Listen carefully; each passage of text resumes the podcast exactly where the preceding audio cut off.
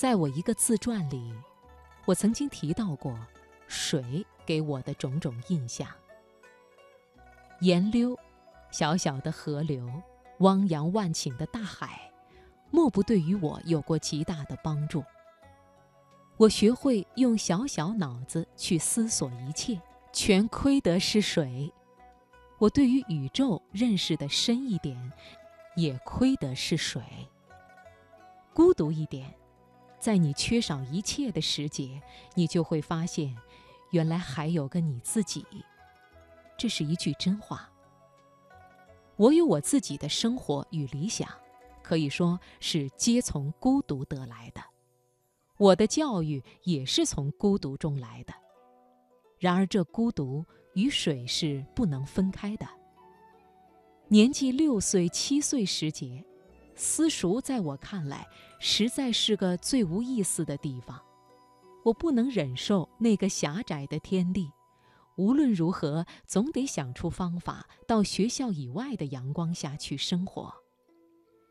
大六月里，与一些同街比邻的小孩子，把书篮用草标各做下了一个记号，搁在本街土地堂的木偶身背后，就撒着手与他们到城外去，钻入高可及深的河林里，捕捉河穗上的蚱蜢。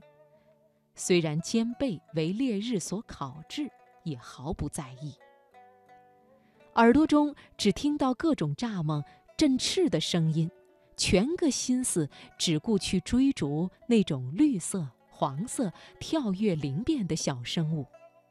到后看所得来的东西，已尽够一顿午餐了，才到河边去洗干净，捡些干草枯枝，用野火来烧烤蚱蜢。把这些东西当饭吃，直到这些小生物完全吃尽后，大家于是脱光了身子，用大石头压着衣裤，各自从岩坎高处向河水中跃去。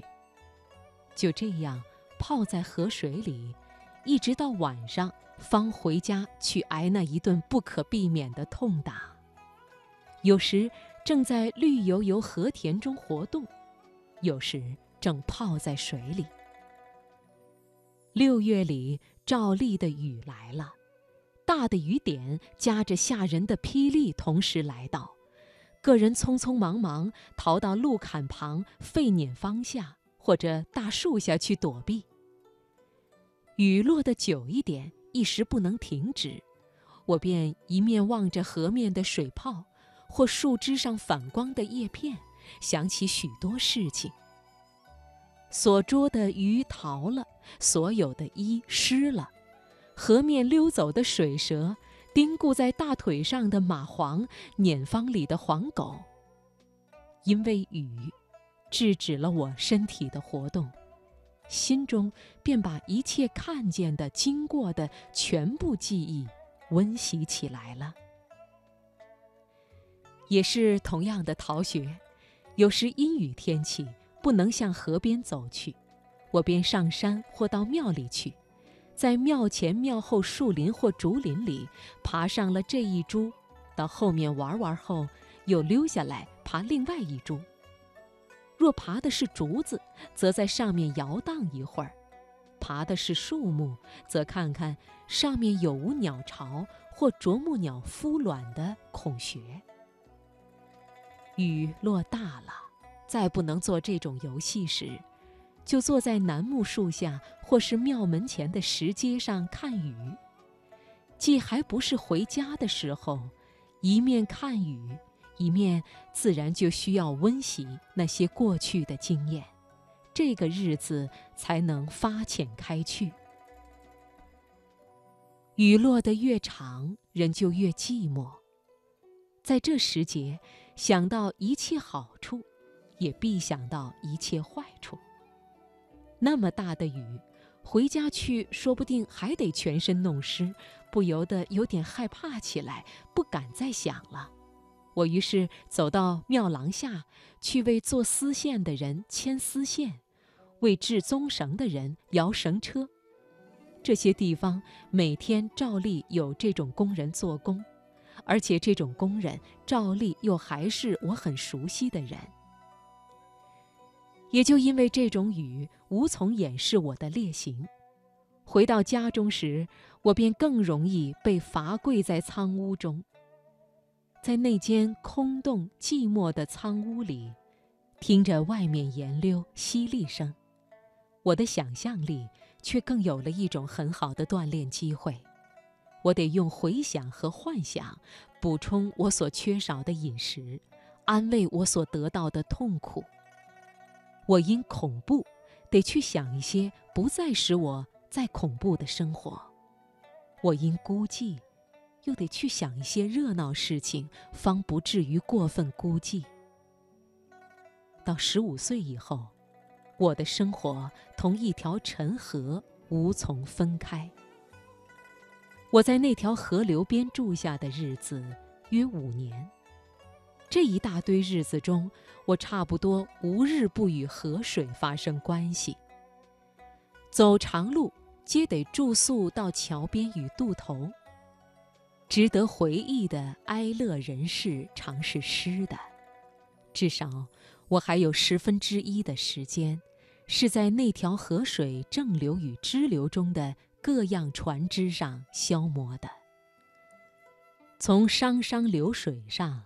我明白了多少人事，学会了多少知识，见过了多少世界。我的想象是在这条河水上面扩大的。我把过去的生活加以温习，或对于未来生活有何安排时，必依赖这一条河水。这条河水有多少次差一点把我绝去？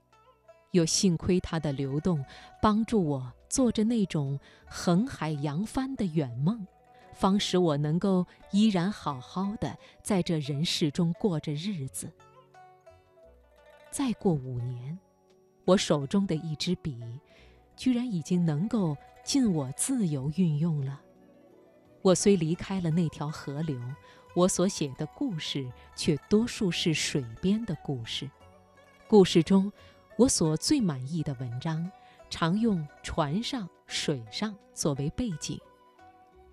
我故事中人物的性格，全为我在水边船上所见到的人物性格。我文字中的一点忧郁气氛，便因为被过去十五年前南方的阴雨天气影响而来。我的文字风格，假若还有些值得注意之处，那只是因为。我记得水上人的言语太多了。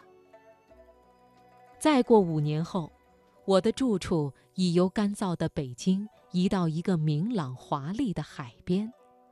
海边是那么宽广、无涯无际，我对于人生远景凝眸的机会便较多了些。海边又是那么寂寞，它培养了我的孤独心情。还放大了我的感情与希望，且放大了我的人格。一江淌过千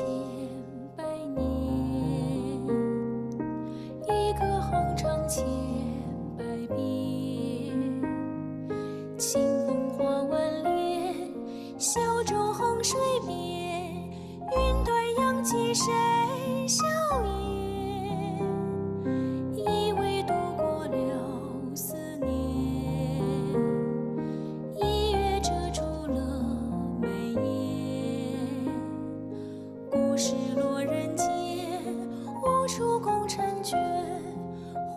尽书藏卷。